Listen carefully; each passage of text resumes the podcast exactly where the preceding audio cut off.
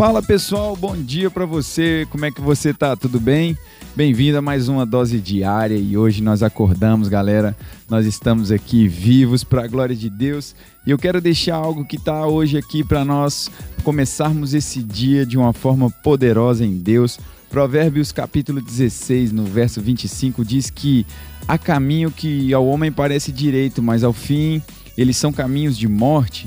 Eu quero dizer para você que existem cristãos hoje que eles fazem certas escolhas que os outros até vão aplaudir eles, vão achar legal, vão achar uma atitude bacana, mas essas escolhas eles, elas estão levando eles ou podem até levar à destruição. E nós precisamos ter essa consciência, não fazer escolhas carnais. Nós precisamos ver no espírito, com o espírito e através do espírito.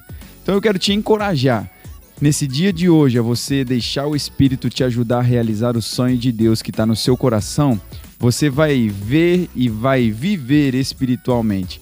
E dessa forma, tudo sobre a sua vida vai ter apenas um motivo claro: como trazer continuamente a glória de Jesus Cristo. Portanto, ao fazer as suas escolhas da sua vida, que você seja uma pessoa que vai agir com um coração puro, com um coração de justiça, desprovido de qualquer inclinação carnal e egoísta e que você possa fluir de forma sobrenatural desse dia de hoje, colocando Jesus na frente de todos os seus planos. Um grande abraço, eu te espero aqui amanhã para mais uma dose diária. Tchau, tchau.